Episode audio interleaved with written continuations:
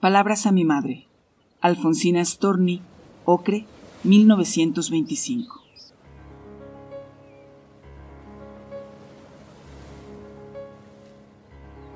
No las grandes verdades yo te pregunto, que no las contestarías. Solamente investigo si cuando me gestaste fue la luna testigo, por los oscuros patios en flor, paseándose. Y si cuando en tu seno de fervores latinos yo escuchando dormía un ronco mar sonoro, te adormeció las noches y miraste en el oro del crepúsculo hundirse los pájaros marinos. Porque mi alma es toda fantástica, viajera, y la envuelve una nube de locura ligera, cuando la luna nueva sube al cielo azulino. Y gusta si el mar abre sus fuertes pebeteros en un claro cantar de marineros, mirar las grandes aves que pasan sin destino.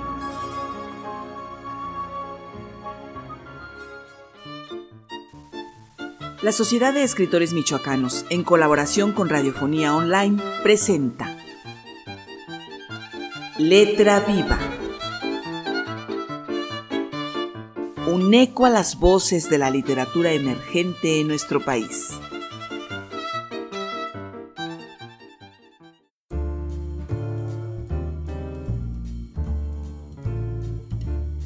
Bienvenidos nuevamente a nuestro espacio de entretenimiento literario. Es un gusto estar aquí con ustedes compartiendo descubrimientos. Hoy les tengo un relato del escritor potosino Jesús Alvarado, un poema de Rosario Castellanos y un cuento de Guy de Maupassant. Y todo esto lo haremos en menos de 30 minutos.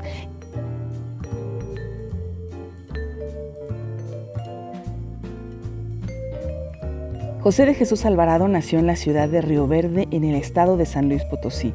Estudió la carrera de Derecho y ejerció su profesión en el servicio público en la Procuración de Justicia. En la actualidad se encuentra jubilado, escribe microhistoria y narrativa cultiva especialmente el género del cuento. En el 2017 colaboró en la escritura del libro Río Verde, 400 años de historia, editado por la Universidad Autónoma de San Luis Potosí. Además, sus textos han sido publicados también en los cuadernos editados por el Instituto Potosino de Bellas Artes en colaboración con su taller literario. Hoy presentamos La Meseta del Rosal en voz de Araceli Puente.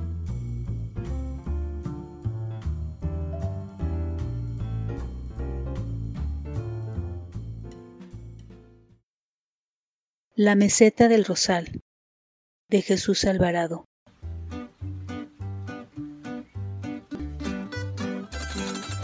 Vengo de Agualulco solo para avisar que en la meseta del Rosal, rumbo a Salinas de Hidalgo, hay fosas clandestinas con restos humanos. ¿Que dónde está eso?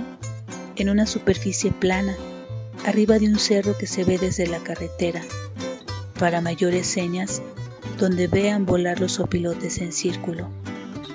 ¿Que desde cuándo?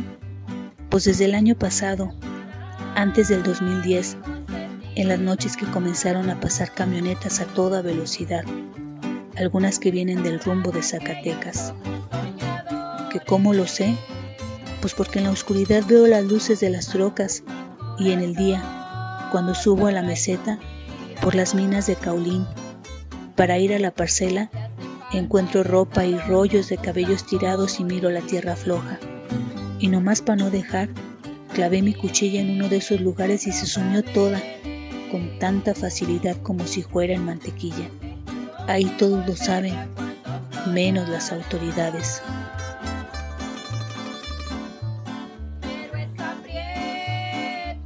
Jefe, señor, disculpe que lo interrumpa, está un campesino que viene a denunciar la posible existencia de fosas clandestinas. Mándalo a la chingada. En estos momentos no quiero escándalos en los periódicos. Comprenda, señor, que puede ser verdad. Esos restos humanos tal vez correspondan a las personas reportadas como desaparecidas. Considere que a diario vienen a preguntar con los retratos en las manos que cómo va la investigación. Ya ni siquiera piden justicia Solo desean tener una tumba donde llorarles. Habría que actuar de acuerdo al protocolo. Mire que... ¿Qué no entiendes? No sirves para esto, cabrón. Es más, te voy a cambiar de zona. Dile a ese campesino chivatón que se está investigando y que se largue a la chingada. Le contestó el funcionario mayor ese, y es que alcancé a oírlo, compadre, porque dejó la bocinita del teléfono abierta. Pinche lobo, ¿qué no les ordenaste a esos cabrones que enterraran muy bien a los rejijos? Ahora aumentale la cuota al doble y en dólares por pendejos. Después salió de aquella oficina el pelao que me atendía. Se acomodó la corbata, las mancuernillas, y con tono de abogado muy finolis me dijo así, comparé. Esta institución, deseosa de procurar justicia, atiende todos los asuntos que se le presentan. De inmediato nos abocaremos al pronto esclarecimiento de los hechos, porque este órgano investigador ya está notificado por usted. No es necesario que presente denuncia formal. Un grupo de peritos irá a examinar y en caso de encontrar restos humanos recabará el ADN. Y por otra parte, la policía ministerial dará con los presuntos responsables. Entonces de luego luego noté un nudo bien trabado, como de cochino entre el funcionario mayor ese y el cartel criminal. Y manque yo sea ranchero, las cacho en el aire. Me regresé tan decepcionado que me vine a tomar unos mezcalitos aquí en Santa Teresita, pero le digo, comparé, échese otro caballito y le platico más. Pasó el tiempo y ninguna patrulla se paró por acá, comparé. Solo vinieron a levantar al funcionario mayor ese, que tiraron en el acotamiento de la carretera, todo magullado, eso sí, como si lo hubiera pateado una mula y con un balazo en la nuca. También dejaron un cartón que enseguida escondieron los lobitos de la policía, que es que para que no lo vieran los periodistas, pero que decía, Aquí está tu cuota completita, hijo de la chingada. Está cabrón, compadre. ¿Y las fosas? No, pues las fosas todavía siguen igual, compadre. Creo que hasta hay más enterrados. Es como si los desaparecidos ahí tuvieran garantía de perpetuidad.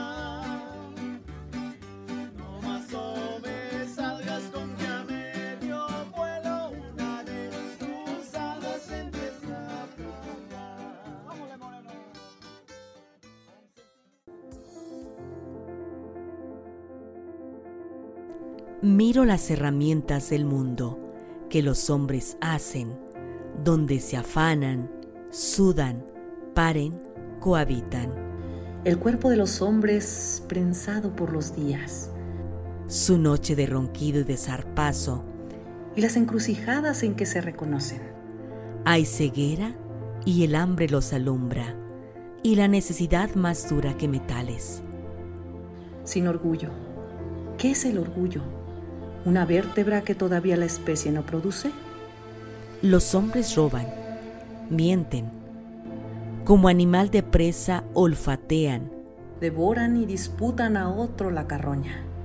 Y cuando bailan, cuando se deslizan o cuando burlan a la ley o cuando se envilecen, sonríen, entornan levemente los párpados, contemplan el vacío que se abre sus entrañas y se entregan a un éxtasis vegetal inhumano. Yo soy de alguna orilla. De otra parte. Soy de los que no saben ni arrebatar ni dar. Gente a quien compartir es imposible. No te acerques a mí, hombre que haces el mundo.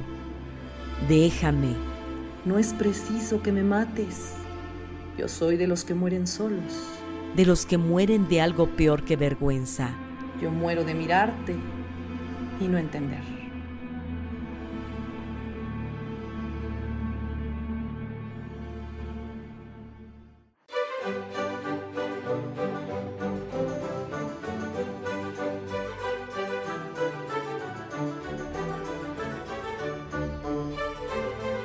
Guy de Maupassant fue un escritor francés que cultivó varios géneros literarios como novela, cuento, crónica y teatro. Sin embargo, es más reconocido por sus famosos cuentos.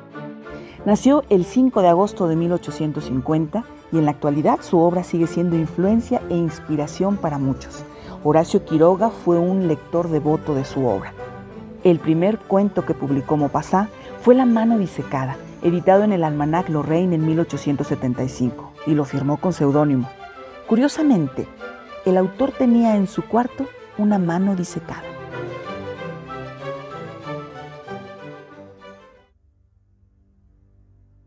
Él, Guy de Maupassant.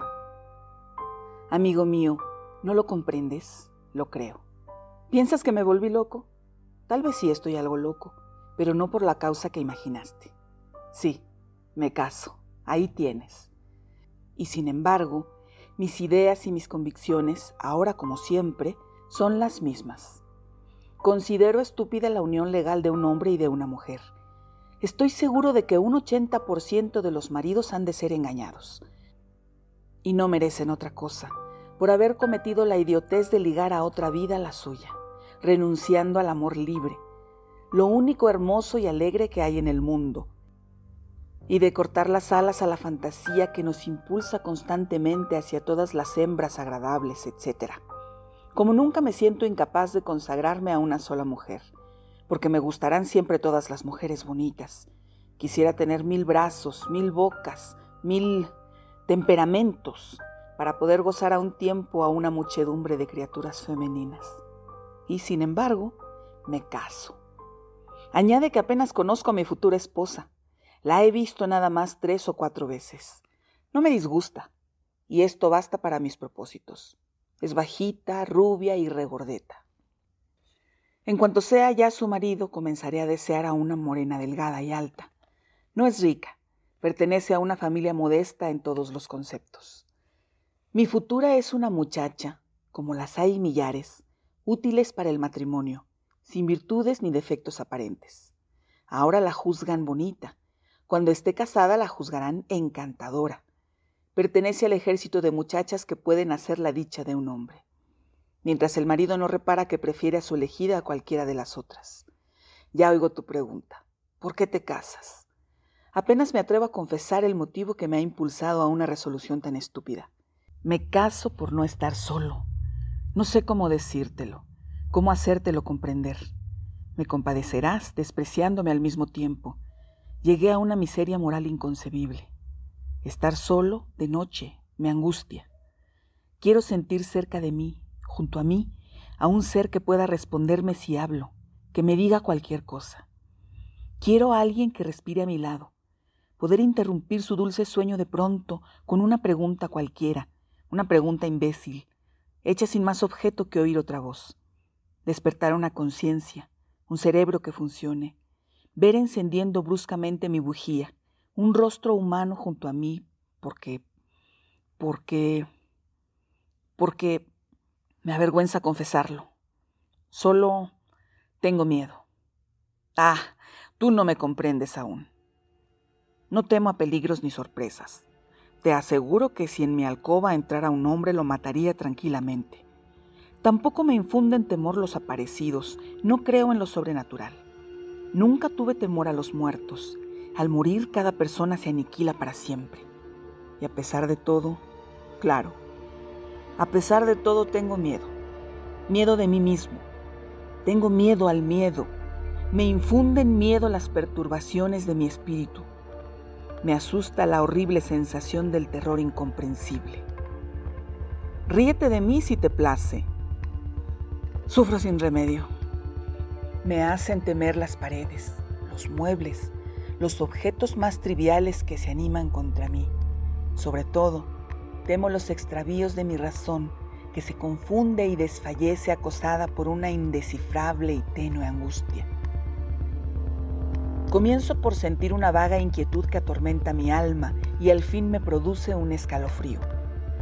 Vuelvo la vista en torno y no descubro nada que pueda causarme terror. Yo quisiera encontrar algo que lo motivase. ¿Qué? Algo sensible, corpóreo. Pero ay, lo que más aumenta mi terror es que no hallo su causa. Si hablo, mi voz me asusta. Si paseo por la estancia temo tropezar con lo desconocido que se oculta detrás de la puerta, entre la cortina, en el armario, bajo la cama.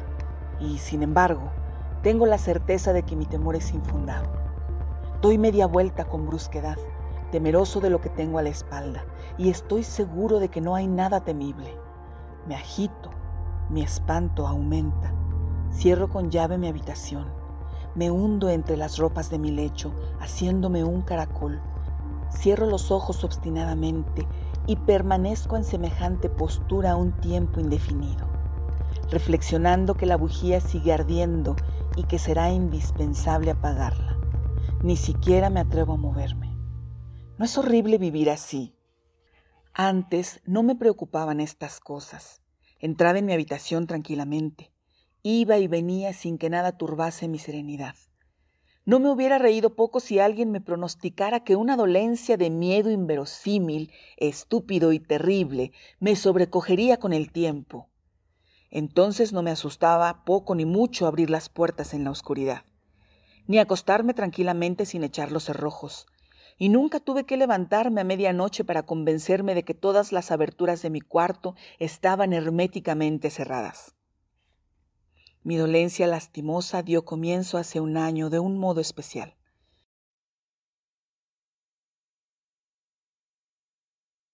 Era en otoño, y en una noche húmeda, cuando se hubo ido mi asistenta, después de servirme la comida, me puse a pensar qué haría yo. Así pasé una hora dando vueltas por mi estancia. Me sentía fatigado, abatido sin causa, impotente para trabajar, sin deseo de coger siquiera un libro para entretenerme. Una lluvia menuda golpeaba en los cristales.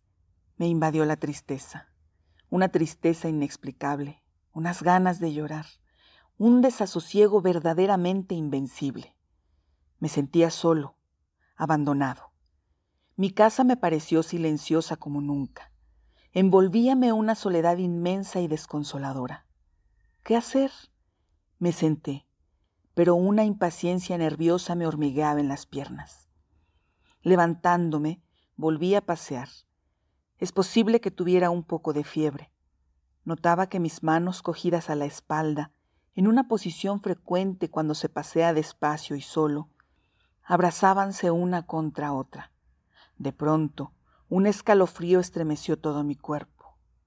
Creí que la humedad exterior penetraba y me puse a encender la chimenea, que no había encendido aún aquel otoño. Me senté, contemplando las llamas, pero enseguida tuve que levantarme. No podía estar quieto y sentí deseos de salir, de moverme, de hablar con alguien. Fui a casa de tres amigos, no encontré a ninguno y encaminé hacia el bulevar, ansioso de alguna cara conocida. Todo estaba triste, las aceras mojadas relucían.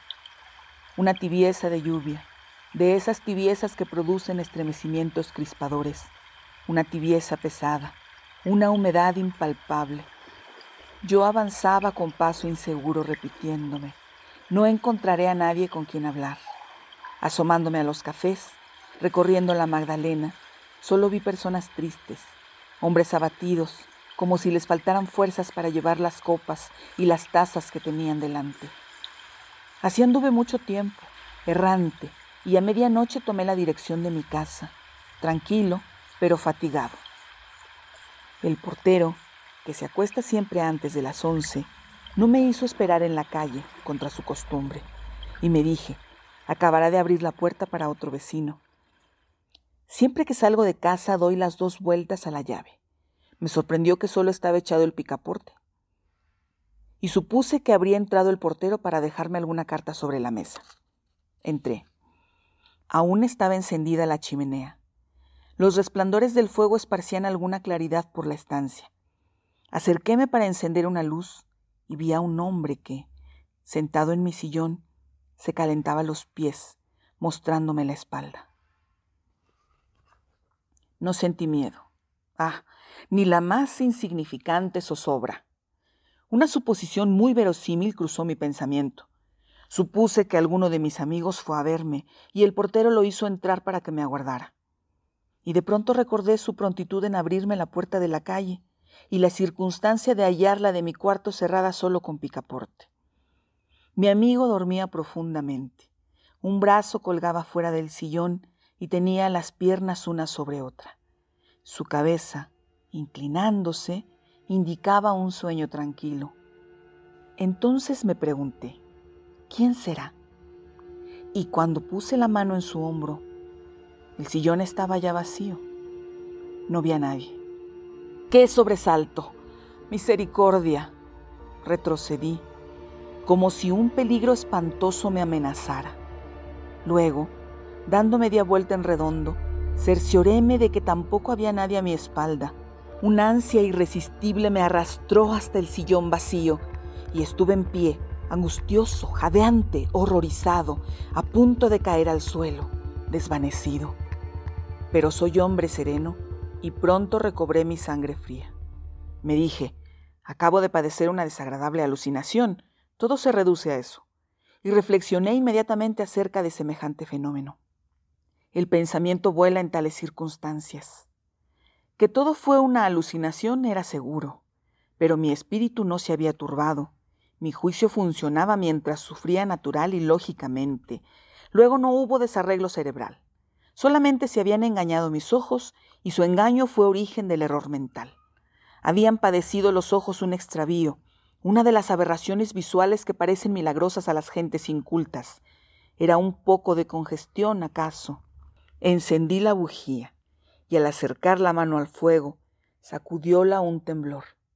Me incorporé rápidamente, como si alguien me hubiera tocado la espalda. Sentía inquietud. Anduve de una parte a otra diciendo algunas frases para oírme. Canté a media voz. Luego cerré la puerta con llave y eso me tranquilizó algo. Nadie podía entrar por sorpresa. Sentado, flexioné las circunstancias de mi aventura. Después me fui a la cama y apagué la luz. Al principio nada hubo de particular. Estuve tumbado tranquilamente. Luego sentí ansia de mirar en torno y me apoyé sobre un costado. En la chimenea solo había ya dos o tres brasas, lo suficiente para permitirme ver con sus difusos reflejos las patas del sillón, y me pareció que había vuelto a sentarse un hombre. Encendí una cerilla con rapidez. Me había equivocado. No vi a nadie. Sin embargo, me levanté, arrastrando el sillón hacia la cabecera de mi cama. Volviendo a quedarme oscuras, procuré descansar.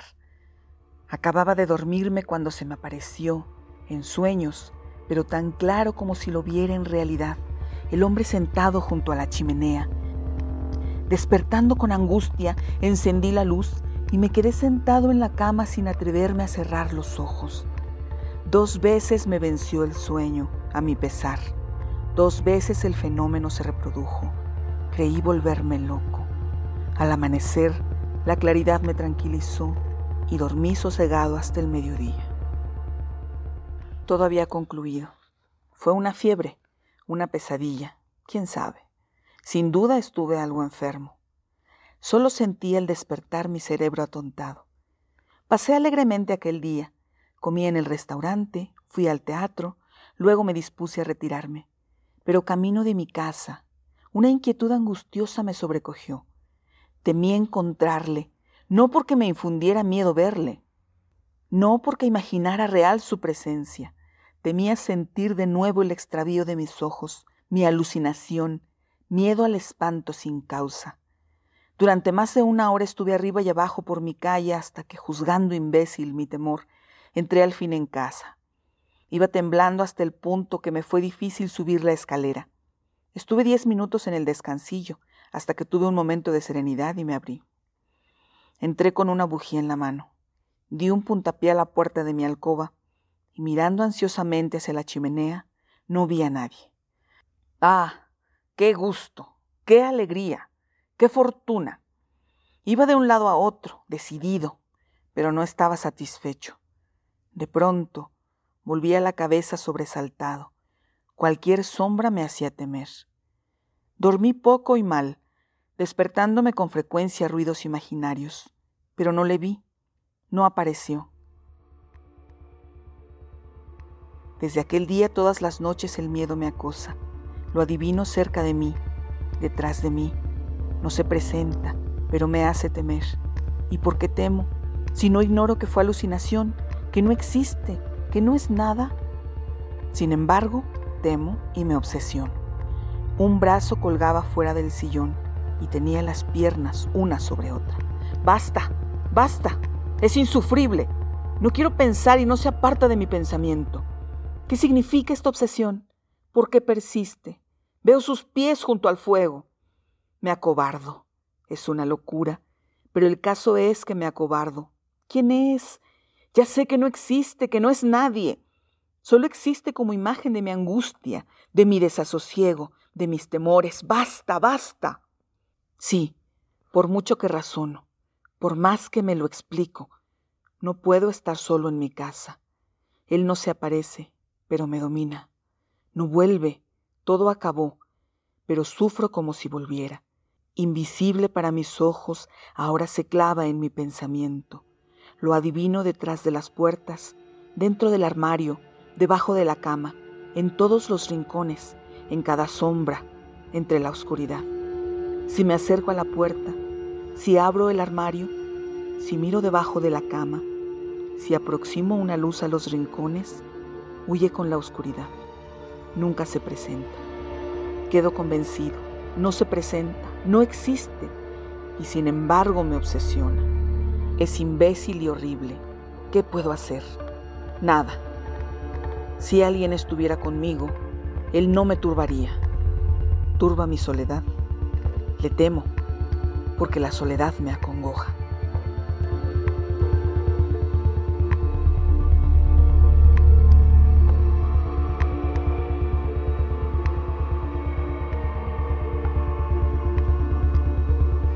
Él es un cuento en primera persona sobre el doble. Se ha dicho que Maupassant lo escribió cuando la sífilis había afectado su cerebro y que poco después tuvo que ser internado en un sanatorio con un cuadro de demencia irreversible. No obstante, el cuento transmite el horror que siente el narrador al encontrar al doble. Fragmento con el que se presenta este cuento en el libro El doble, el otro, el mismo. Cuentos clásicos compilados por Bruno Estañol.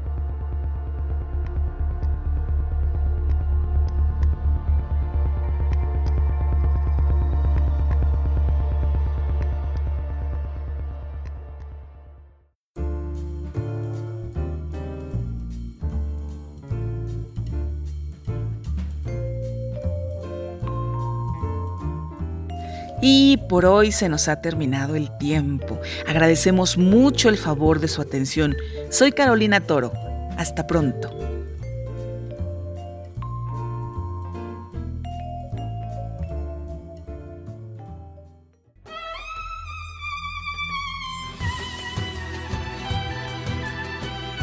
La Sociedad de Escritores Michoacanos, en colaboración con Radiofonía Online, presentó Letra Viva un espacio de entretenimiento literario y experiencia sonora. Letra Viva es un programa cultural sin fines de lucro producido por Carolina Toro.